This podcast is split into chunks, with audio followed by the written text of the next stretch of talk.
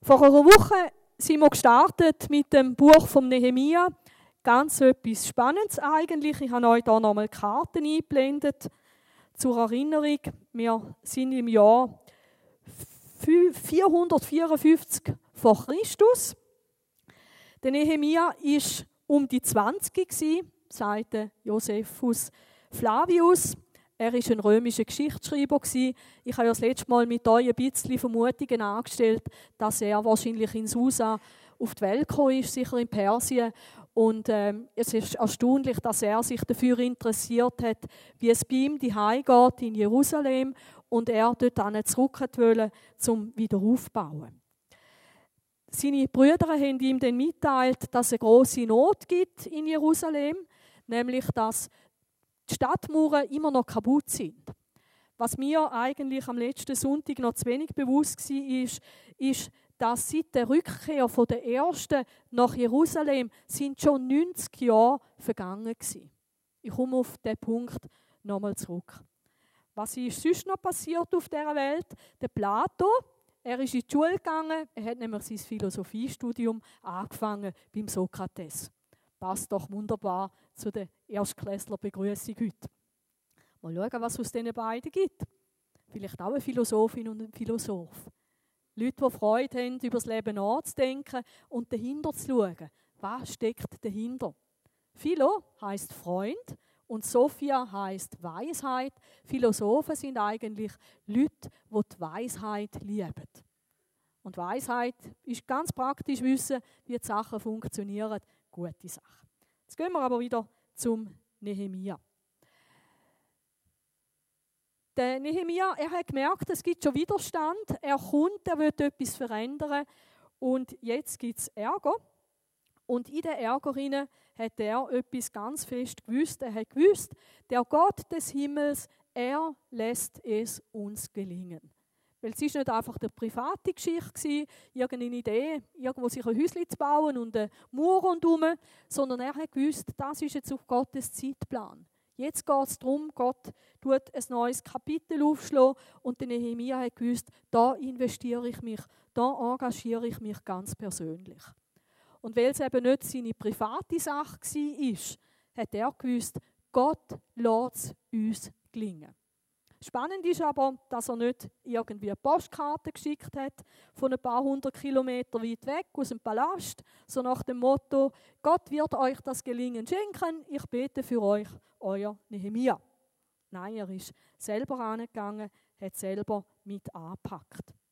Und nochmal etwas hat er gesagt, und wir, seine Knechte, seine Knechte, die, wo Gott dienen, und wir, seine Knechte, wollen uns aufmachen und bauen.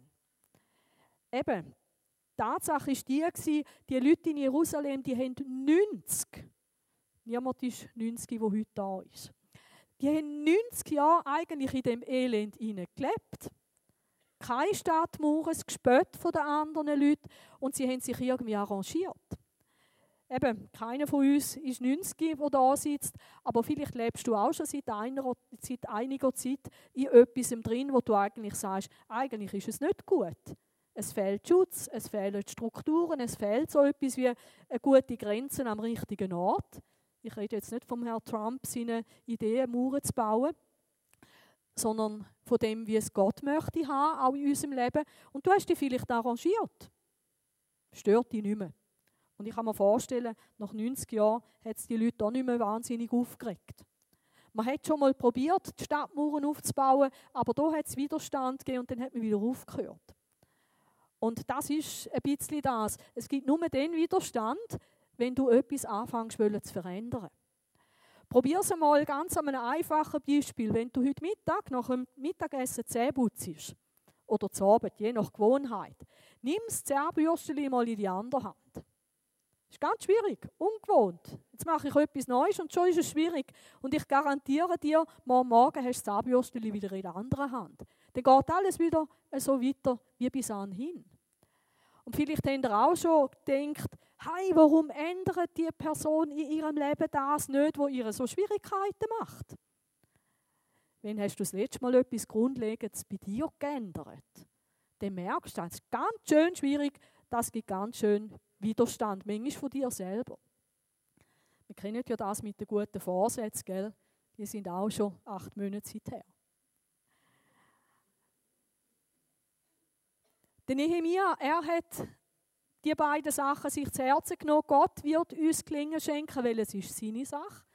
Und wir schauen heute jetzt auch ein bisschen das an und wir schaffen es miteinander.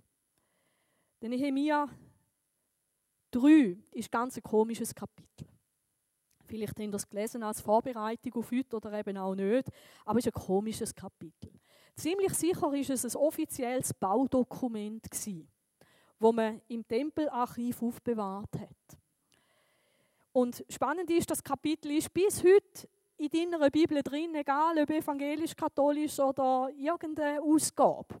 Das ist immer noch drin. Weil Gott wollen, dass wir das wissen, was dort drin steht, was passiert ist. Warum? Es ist Gottes Plan für Jerusalem, jetzt da die Mauern wieder aufzubauen.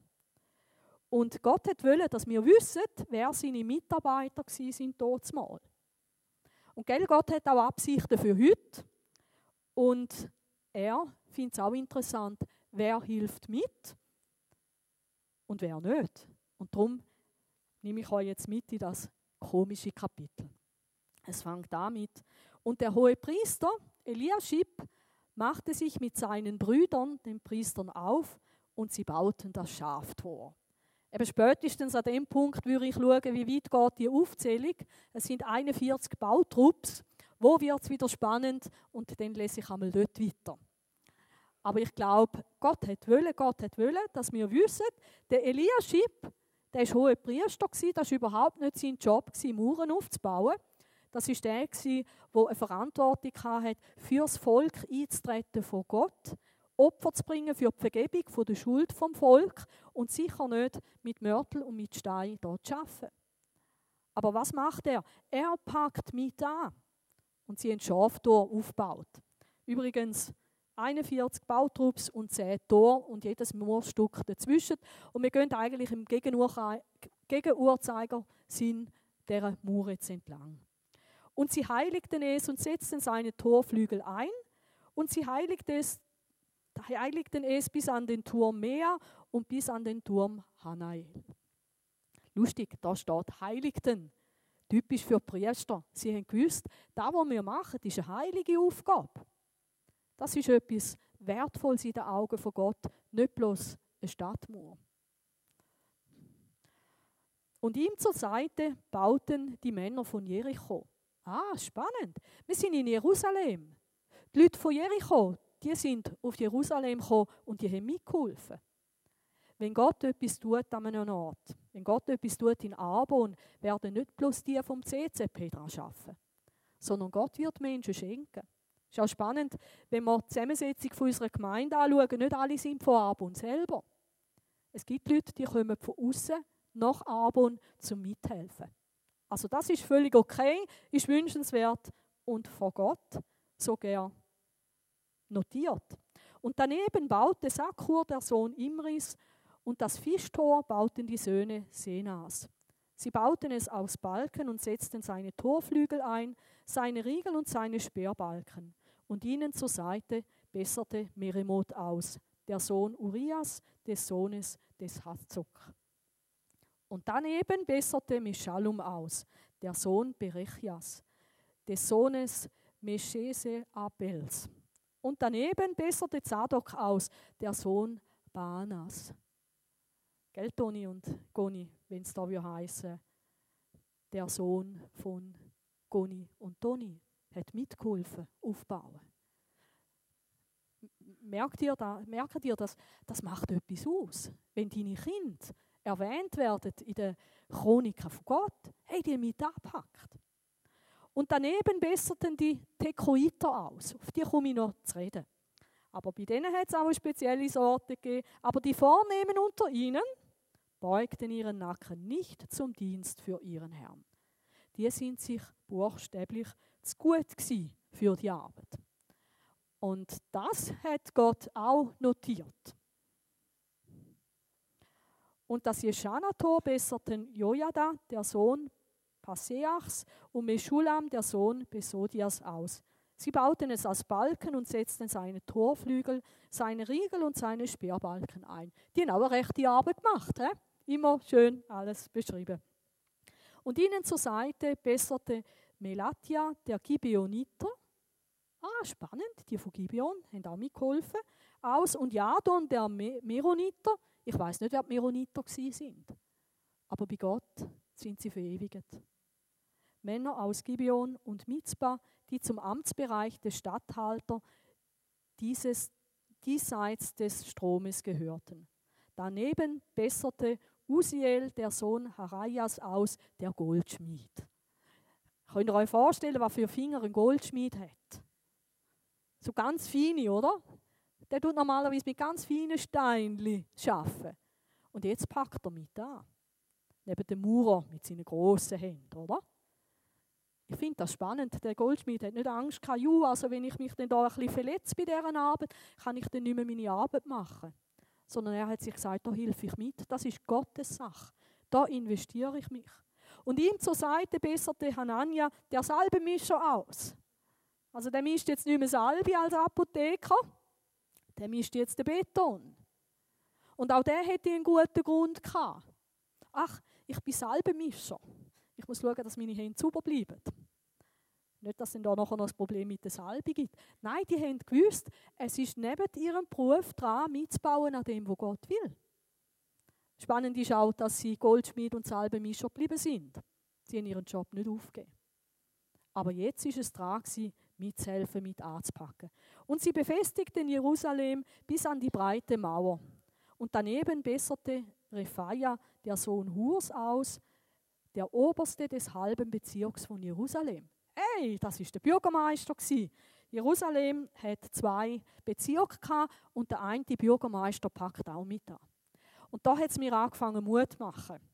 Also vorher schon beim Apotheker. Ich kenne nämlich einen, der wohnt in Rieneck und der war Apotheker. Und das ist auch ein Mann, der mithilft, Gottes Reich zu bauen. Aber da habe ich angefangen, Freude zu bekommen. Hey, so gerne der Bürgermeister mit im Boot. Eben, ich hoffe, ihr betet alle dafür, dass die richtige Person gewählt werden wird, auch für die Stadt am nächsten Jahr hier in Arbon. Und ich wünsche mir, dass es so einen ist, der auch mit anpackt. Bei dem, wo Gott dran ist am tun, aber auch als Verantwortlicher der Stadt. Und daneben besserte Jedaja, der Sohn Harum Mafs, aus, und zwar seinem Haus gegenüber. Und das ist spannend seinem Haus gegenüber.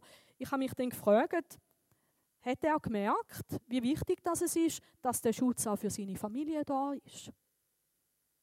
Weil wenn die Stadtmauern unten sind, ist auch wer mit seiner Familie, mit seinem Haus nicht geschützt. Und es ist gut möglich, dass der vielleicht sich gesagt hat, ich mache das in erster Linie für meine Familie. Ich glaube, das ist nicht falsch.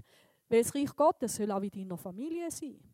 Auch dort sollen die Mauern am richtigen Ort stehen, sollen die richtigen Grenzen da sein. Das ist ganz wichtig, dass innerhalb von deiner Familie das passiert. Aber merken da, die haben nicht für sich ein extra Stück gemacht, sondern sie haben mitbauen an dem, wo Gott will. Wenn du mithilfst, Gottes Reich zu bauen, baust du automatisch auch etwas Gutes auf für dich selber, für deine Familie, für deine Kinder und für deine Enkelkinder. Wenn du dich nur um dein eigenes Haus kümmerst und dir alles andere gleich ist, dann bleibt etwas an Schutz und an Segen auf der Strecke. Und ihm zur Seite, und merkt ihr, Schultern an Schultern. Eine neben dem anderen. Besserte Hattusch, der Sohn Haschabeneas, aus. Einen weiteren Mauerabschnitt besserten Malkia, der Sohn Harims, und Haschub, der Sohn Pahat, Moabs, aus, dazu den Ofenturm. Eben für uns ist es langweilig. Aber wenn jetzt da steht Manuel, Olga, Tobias, Peter, Hans, und kannst deinen Namen auch einsetzen, dann wird es spannend. Und daneben besserte Schallum, der Sohn des Lohesch, aus, der Oberste des anderen halben Bezirks von Jerusalem. Ja, beide Bürgermeister dabei. Und jetzt er und seine Töchter. Es ist nicht bloß die Arbeit der Männer im Reich Gottes, sich zu engagieren, sondern auch der Frauen. Ich habe mich dann gefragt, und wo ist die Frau vom Schalum? Vielleicht hat sie gekocht für die Leute, ich weiß es nicht. Oder vielleicht ist der Schalum auch schon Witwer gewesen, keine Ahnung. Aber es ist spannend, jeder, der mitschafft, wird erwähnt. Das Taltor besserten Hanun und die Bewohner von Sanoach aus. Sie bauten es und setzten seine Torflügel, seine Riegel und seine Speerbalken ein und bauten weiter tausend Ellen an der Mauer bis zum Aschentor. Hey, wow! Die haben sich speziell noch einsetzen ich weiß nicht, sind die besonders jung oder besonders kräftig oder besonders geschickt, aber die haben nochmal ein Stück machen Und so haben die einen eine Portion und die anderen zwei. Und so haben sie die 500 Meter noch zusätzlich machen Und da finde ich spannend, da wird nicht gewertet. Das heißt nicht, dass das besser war wie die anderen, die ihren Teil gemacht haben. Und so glaube ich, je nachdem, was du für Kraft hast und Fähigkeiten wird Gott auch schauen, das ist das, was er von dir erwartet. Und das Aschentor besserte Malkia, der Sohn Rechabs, aus, der Oberste des Bezirks von Bet Kerem. Ah, schon wieder einer von außerhalb. Großartig. Übrigens spannend ist, von Bethlehem und von Bethel, das sind ja ganz wichtige Städte in Israel, in der Nähe von Jerusalem. Dort lesen wir nicht, dass Leute gekommen sind, helfen. Ich habe mich dann erkundigt, warum haben die nicht auch Leute geschickt? Was könnte der Grund sein? Und ein Bibelkommentar hat geschrieben, dass er denkt, dass der Nehemia keine Zeit verbracht hat mit langwierigen Verhandlungen mit Leuten, die nicht wollen mitmachen Er hat die genommen, die gekommen sind, und die anderen, die hat er lassen. Und ich denke, das könnte wirklich so gewesen sein. Und es ist auch eine Erfahrung aus meinem Leben. Wenn jemand nicht will, Gott tut nicht ständig zwingen und drücken. Er lässt dich einfach da machen. Jemand hat einmal gesagt, als ich nicht mehr in den Gottesdienst gekommen bin, habe ich zuerst gedacht, es passiert etwas Schlimmes. Dann habe ich gemerkt, passiert gar nichts Schlimmes. Bin ich nochmal einen Sonntag daheim geblieben und es ist immer noch gut gelaufen in meinem Leben. Irgendwann bin ich über Monate nicht mehr gegangen es ist eigentlich nichts, keine tragische Geschichte passiert. Und dann habe ich mir angewöhnt, dass ich halt nicht mehr komme. Gott lässt uns auch laufen, wenn wir sagen, ist nicht mein Ding. Aber gut ist es nicht gewesen, weil sie finden da keine Erwähnung und Gott wäre es wichtig gewesen. Und das Quelltor baute Shalom, der Sohn Kolhoses, der Oberste des Bezirkes von Mitzbah, aus. Er baute es und überdachte es und setzte seine Torflügel, seine Riegel und seine Speerbalken ein. Und er baute die Mauer am Teich der Wasserleitung zum Königsgarten, und zwar bis zu den Stufen, die von der Stadt Davids hinabführten. Spannend ist, dass man die Stufen nicht gefunden hat in der Archäologie. Und das hat dann so gewisse bibelkritische Leute dazu veranlasst, zu sagen, ah, eben da sieht man es, das ist wieder einmal so eine Geschichte in der Bibel, die einfach nicht wahr ist. Da hat irgendeine Fantasie gehabt und sich überlegt, wer hat da mitgeschafft. Ich habe nachgeschaut, das ist im Jahr, jetzt muss ich meinen Zettel noch finden, 1923, 1924, wo man die Stufe freigelegt hat. Man hätte am richtigen Ort müssen buddeln, dann hätte man schon früher noch gefunden, aber die Stufe gibt es tatsächlich.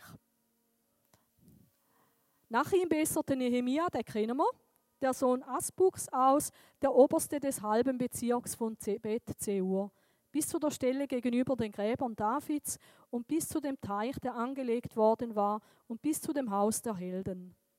Nach ihm besserten die Leviten aus, Tempeldiener. Die haben auch nicht gesagt, hey, wir beten für euch. Tolles Alibi, zum nicht mitmachen. Sie haben beides gemacht.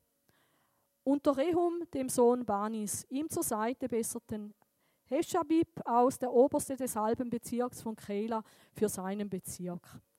Nach ihm besserten ihre Brüder unter Binui aus, dem Sohn Henedadaz, dem Obersten des anderen Bezirkes von Kela.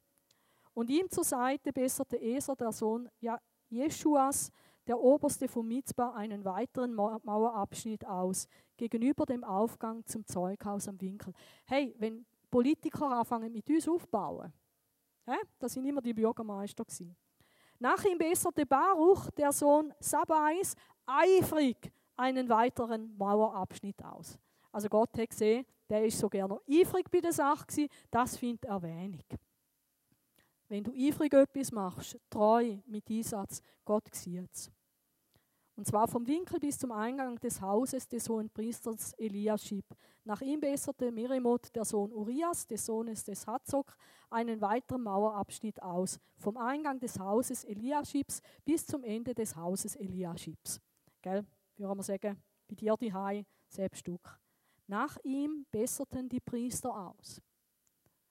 Auch kein Alibi zum Mitschaffen, die Männer aus der Jordanebene. Daran anschließend besserten Benjamin und Haschub ihrem Haus gegenüber aus. Daran anschließend besserte Asaria, der Sohn Maseas, des Sohnes Ananias, neben seinem Haus auf. Nach ihm besserten, der haben wir schon gehabt, Balal, der Sohn Usias, besserte gegenüber dem Winkel und dem oberen Turm aus, der beim Wachhof am Haus des Königs vorspringt. Nach ihm besserte Bedaja, der Sohn des Parosch, aus, aber die Tempeldiener wohnten auf dem Offel bis zu der Stelle gegenüber dem Wassertor im Osten und dem hervorspringenden Turm. Eben, Geld das klingt für uns nicht so aufregend, aber wenn ich jetzt euch erzählen hey, und es ist etwas Fantastisches passiert, die ganze Seilerstraße, da sind Menschen zum Glauben gekommen.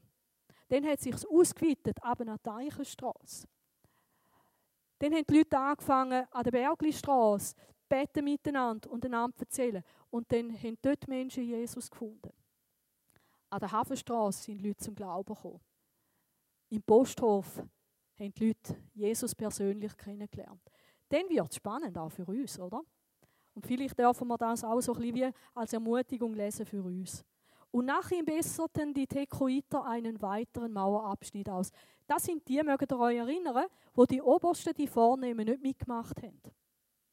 Hey, auch wenn deine, dein Vorbild oder, oder der, wo du eigentlich denkst, der müsste doch auch, wenn die nicht mitmachen, du kannst einen Unterschied machen. Und Gott schert nicht über einen Kamm. Er sagt, es sind die Obersten, die nicht geholfen haben, aber die Tekoiter, die haben es gemacht. Leute, die 19 Kilometer gebraucht haben bis nach Jerusalem. Gott sieht, was wir tun. Von der Stelle gegenüber dem großen vorspringenden Turm an bis zur Mauer des Offel. Eben übrigens, äh, man könnte jetzt auch wie einen Plan zeichnen, oder? Und darum ist das auch ganz ein spannendes Kapitel in der Bibel für alle die, die gerne ein bisschen historisch interessiert sind. Oberhalb des Rosttores besserten die Priester aus, jeder seinem Haus gegenüber. Und so weiter. Und mit dem hört es dann und nach ihm besserte Malkia von den Goldschmieden aus. Und am Schluss heißt es, und zwischen dem Obergemach und an der Ecke, dem Schaftor, besserten die Goldschmiede und die Händler aus. Wir haben beim Schaftor angefangen, sind wieder beim Schaftor zurückgekommen und ihr merkt, überall gleichzeitig haben die Leute mitgeholfen. Es war nicht, dass man gesagt hat, hey, jetzt tun wir zuerst an dieser Stelle arbeiten und nachher an dieser, sondern jeder war dran. Gewesen. Und ich glaube, das ist ein, das ist ein Prinzip im Reich Gottes. Dass man nicht einfach sagen, hey, ist ja cool, die Leute da ähm, oder die Priester und der Hohepriester, hey, ist cool, die sollen mal arbeiten, aber ich mache meinen Teil nicht. Sondern alle sind miteinander dran gewesen. Und gell, wir bauen ja nicht Mauern aus, auf, sondern wir bauen Beziehungen. Wir laden die Leute ein, wir erzählen von Jesus, wir möchten Menschen Mut machen, dass sie mit Gott in eine tiefe Beziehung kommen. Eben, Goldschmieden unter uns, die Händler, Priester, die Vornehmen, die ganz Normalen. Und wir finden bei Gott sein Auge und sein Herz, wenn wir mithelfen. Und dann passiert das. Dann gibt es richtig Gegenwind. Und das ist ganz etwas Typisches, weil es gibt auch Leute, die haben das nicht gern. Oder ich würde sagen, auch auf uns bezogen, es gibt Mächte, die haben das nicht gern. Eben, wir haben zwei, drei Mal äh, mitgemacht am Christkindlmarkt und am Ostermarkt und dann haben wir auch gegen Wind gehabt. Vielleicht erinnert ihr euch noch daran, dass uns die Dame, die dazu, äh, dazu ähm, verantwortlich war, uns gesagt hat, äh, sie wollen uns nicht mehr. Und wo wir uns dann gewehrt haben, hat es dann geheißen, leider müssen wir ihnen sagen, dass sie trotzdem kommen können. Frechheit eigentlich, oder? Und dort hätten wir auch einfach können sagen, du, wir vergessen es. War froh, dass jemand aus der Gemeindeleitung gesagt hat, und wenn wir am Weihnachtsmarkt nicht mehr erwünscht sind, weil wir haben ja nichts verkehrt gemacht, wenn wir nicht mehr erwünscht sind, dann machen wir da vorne die Türen auf, Susi, und dann kannst du von dort aus irgendwie etwas machen. Ich habe gedacht, Scheibenkleister, das wollte ich nicht, weil da gibt neuen Ärger. Und dann haben wir uns gewehrt. Und eben dann haben wir dann unseren Platz wieder rübergekommen. Manchmal sind es so einzelne Personen, die haben dich einfach auf der Latte, weil du etwas möchtest tun für Jesus. Gegenwind. Und es geschah, als Sambalat hörte, dass wir die Mauer bauten, da wurde er zornig und ärgerte sich sehr und er spottete über die Juden. Gell? Spott ist etwas ganz Schlimmes und das wünsche ich zum Beispiel echt am Noel und der Lana nicht. Dass sie irgendeinen in der Klasse haben, der mit Finger zeigt, der spöttelt, der anfängt mobben und so weiter. Weil das ist etwas sehr Verletzendes. Eben, es war kein Problem, solange sie nichts gemacht haben. Ärger gibt es erst, wo nicht bloß ein Vorhaben da war, sondern wo man auch angefangen hat, das auszuführen. Wer den Schaden hat, braucht für den Spott nicht zu sorgen. Die kaputten Mauern, die sind Anlass genug gewesen, auch vorher schon, um sich lustig zu machen. Hey, was ist da für ein Gott? Was sind ihr für ein Volk? Hey, seit 90 Jahren schaut mal an, welche, welche Schwierigkeiten ihr drin steckt.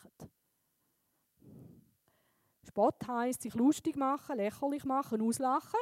Und zwar zur eigenen Unterhaltung. Ha, ha, ha, ha.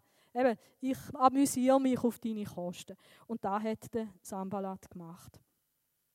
Wisst ihr, was das Gegenteil ist von Spott? Lob. Hey, cool, ihr schafft es. Hey, ihr setzt wieder Grenzen am richtigen Ort. Ihr räumt ja im Leben auf. Hey, cool. Ich weiß, es ist schwierig, es ist anstrengend. Hey, aber du schaffst es. Das wäre Lob. Spott ist, kannst es schon probieren, wärst nicht der Erste, der daran scheitern Und er sprach vor seinen Brüdern und zu der Oberschicht von Samaria. Jetzt macht er es auch noch öffentlich. Jetzt gibt es richtig Druck. Was machen die ohnmächtigen Juden? Hey, die haben eine gute, die haben eine gute Haltung gehabt. Die ohnmächtigen Leute, hey, die Christen, hast du gesehen, was sie jetzt wieder probieren? Wollen sie Jerusalem für sich befestigen? Hey, nach 90 Jahren glaubt ihr wirklich noch daran, dass das funktioniert? Wollen sie zum Opfer schlachten? Hä? Opfer machen wir dann, wenn die Mauern wieder stehen. Meint ihr, ihr schafft es, könnt noch ein Fest feiern? Ah, ihr. Wollen Sie es heute vollenden? Denken ihr wirklich, das ging so einfach? Wollen Sie die Steine aus den Schutthaufen wieder zum Leben bringen? Die sind doch verbrannt. Hey, die Christen bringen dir noch etwas an in dieser Zeit. Hey, ist doch vorbei, postchristliche Zeit. Heute sind doch andere Sachen wichtig. Heute glaubst du nicht mehr an eine Wahrheit, jeder macht seine Wahrheit selber. Hey, was wollt ihr noch? Hey, ihr mit euren alten konservativen Einstellungen. Was wollt ihr noch? Hey, und an Gott glaubt heute sowieso niemand. in einem Artikel habe ich gelesen, da habe ich den Hammer gefunden. In einem Artikel habe ich gelesen, dass ein Atheist gesagt hat, wenn ihr mit uns reden wollt, dann müsst ihr eben schon zuerst zugeben, dass ihr mit eurem Glauben einfach lächerlich seid. Dann können wir miteinander diskutieren. Ist doch lächerlich, an jemanden zu glauben, was es gar nie gegeben hat, weil der historische Jesus hat nicht existiert. Da denkt, hallo, das ist heute, das ist Jahr 2018. Ich habe es mutig gefunden, dass jemand einen Artikel geschrieben hat, wirklich aus einer guten christlichen Haltung heraus und da einmal noch gesagt hat, hey, wie wäre es mit Toleranz? Ihr erwartet von uns Christen, dass wir tolerant sind eurer Meinung gegenüber. Wie wäre es jetzt mit einer Gegentoleranz? Aber eben, du musst schon damit rechnen, dass das, was wir machen, vielleicht echt lächerlich ist. Oder den, den habe ich auch so cool gefunden. Und Tobia, der Ammoniter, gell? also mit der Zeit kommst du fast ein bisschen Aggressionen über, wenn du Sanballat und Tobia liest. Weil du weißt einfach, äh. Und Tobia, der Ammoniter, stand neben ihm und sagte, was sie auch bauen mögen. Wenn ein Fuchs daran hinaufspringt, reißt er ihre Steinmauer ein. Ich habe dann geschaut, was halt Volksbibel, die versucht das ein bisschen auf gut heute Deutsch zu sagen. Dort sagte Tobias, lass sie doch machen. Pass auf, wenn dann später ein Dackel an ihre Mauer pinkelt, stürzt das ganze Ding in sich zusammen.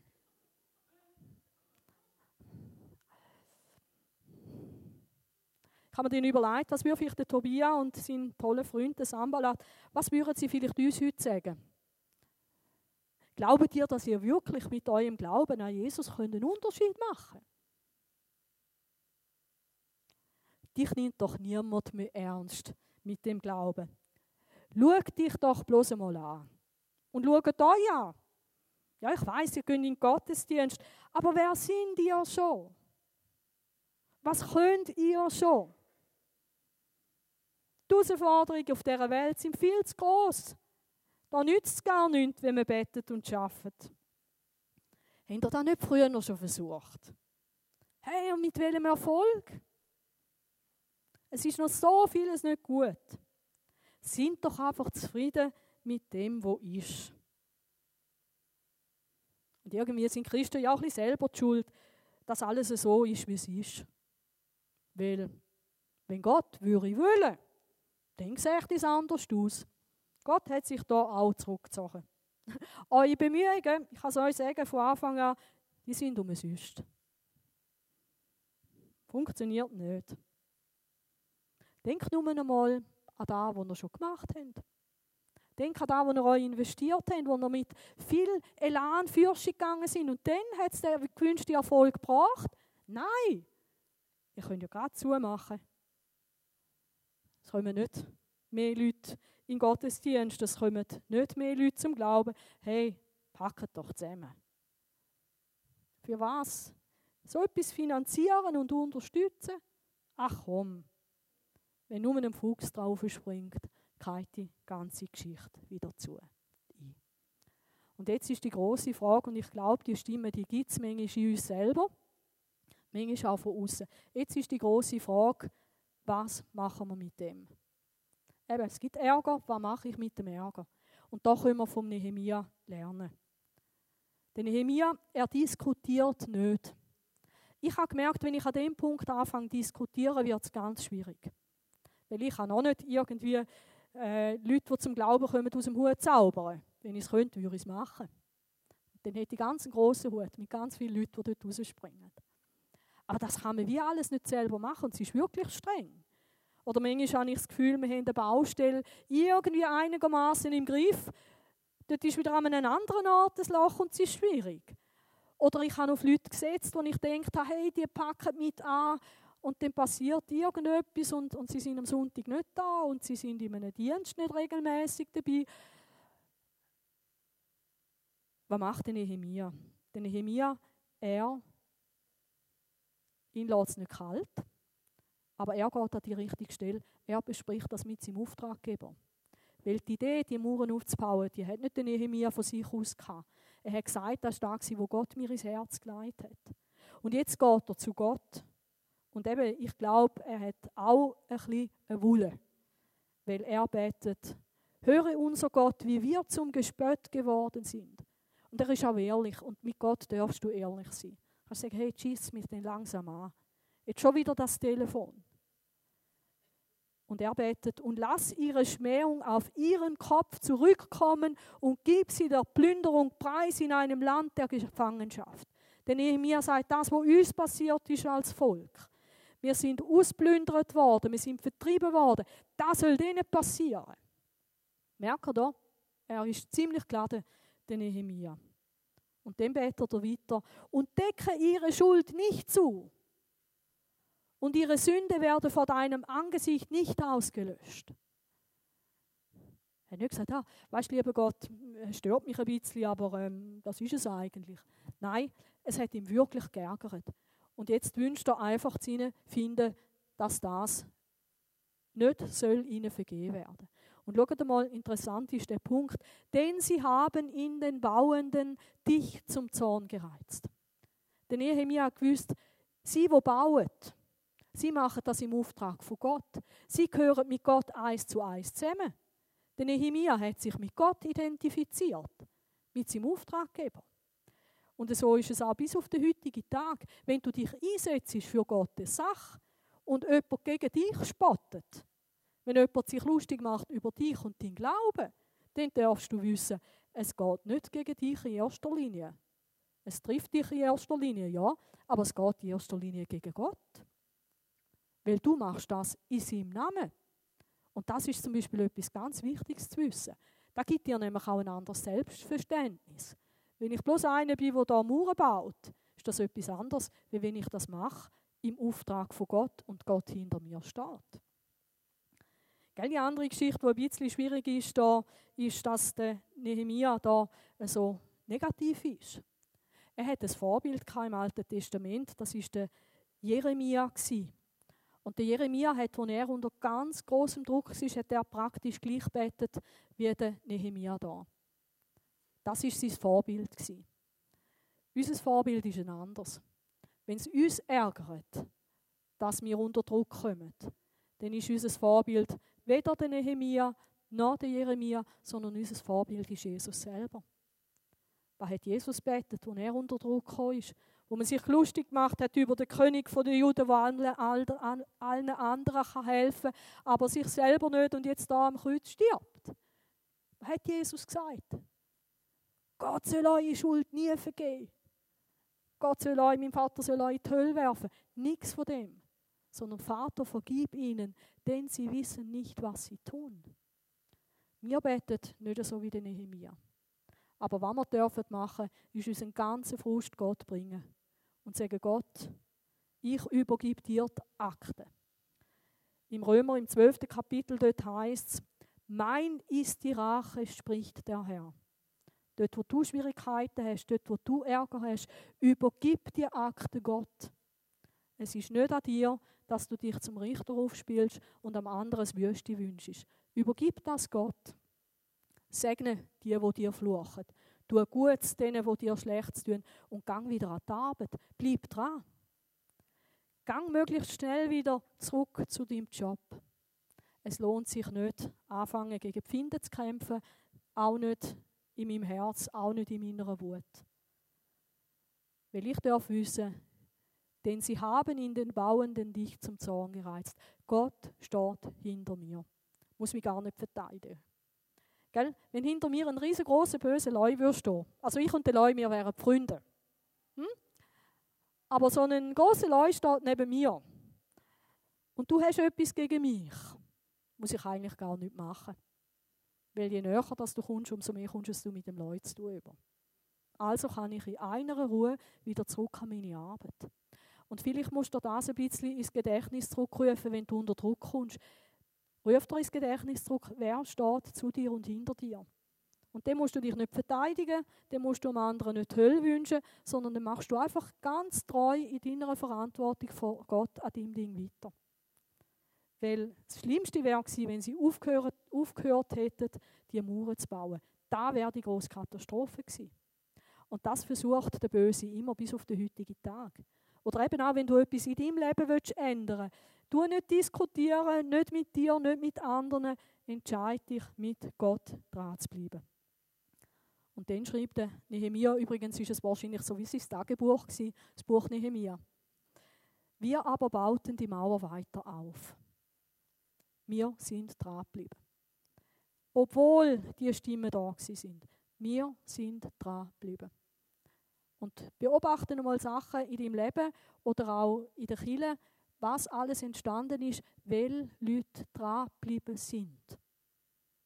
Das Ziel war, gehen auf. Das Ziel war nochmal 90 Jahre, nochmal 900 Jahre, kein Schutz, keine Mauern. Das wäre das Ziel gewesen. Aber sie sind dran geblieben. Sie sind dran geblieben miteinander.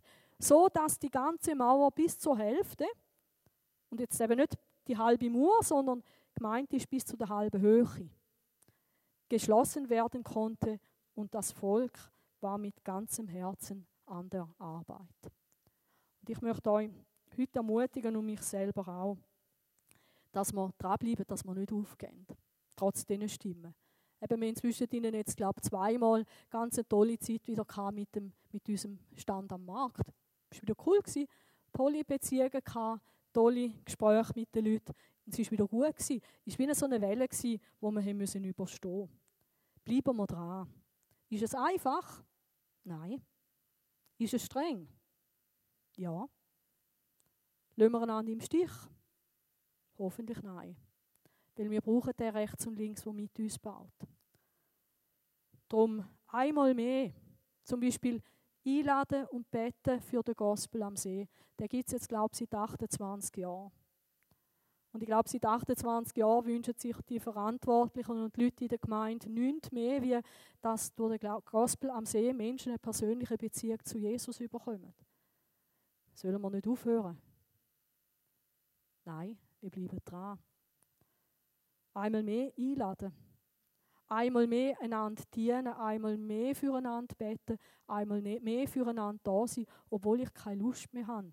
Obwohl alles in mir sagt, gib es doch auf, gib doch die Person auf. Nein, bleib dran. Bleib dran im Gebet und mit dem persönlichen Engagement. Ich frage mich manchmal auch, was werden wir tun? Was wirst du tun? Was werde ich tun? Was werden wir tun als Gemeinde? Und dann überlege ich mir, und was schreibt denn Gott einmal über dich und über mich? Und wenn Gott einmal über mich schreibt, sie hat es versucht, würde mir das schon fast lange. Weil ich kann nur meinen Teil tun, du kannst nur deinen Teil tun. Aber hey, nein, nein. Nehemiah hat gesagt, Gott steht hinter uns und er lässt es uns gelingen. Das will uns Mut machen. Und miteinander schaffen wir es. Weil hinter uns steht der, der uns den Auftrag gegeben hat für sein Reich auf dieser Welt. Ich möchte gerne mit euch zusammen beten und auch ganz speziell für dich ganz persönlich, weil ich weiß, so Stimmen, Paroli zu bieten, das ist nicht einfach.